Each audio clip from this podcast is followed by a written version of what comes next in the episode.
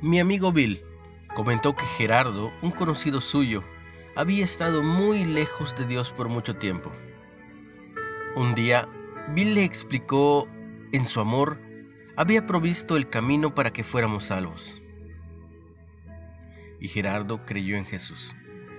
Se arrepintió de su pecado y le entregó su vida a Cristo. Cuando Bill le preguntó cómo se sentía, le respondió mientras se secaba las lágrimas, me siento lavado. Qué respuesta asombrosa.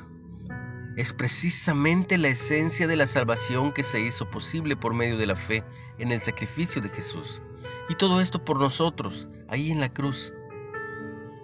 En 1 Corintios 6, después de dar ejemplos de cómo la desobediencia lleva a separarse de Dios, dice, Y esto erais algunos, mas ya habéis sido lavados, ya habéis sido santificados, ya habéis sido justificados en el nombre del Señor Jesús.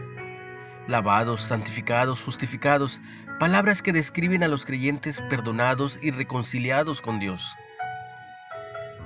Tito 3, en el versículo 4, agrega, Dios nuestro Salvador nos salvó no por obras de justicia que nosotros hubiéramos hecho, sino por su misericordia, por el lavamiento de la regeneración.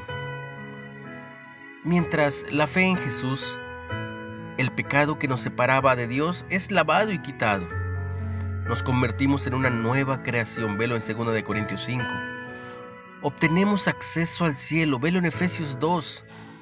Y somos limpiados, velo en 1 de Juan 1. Te invito a repasar esos versículos. Una reflexión de Dave Brannan. ¿Por qué crees que es vital que seas lavado y santificado por Jesucristo?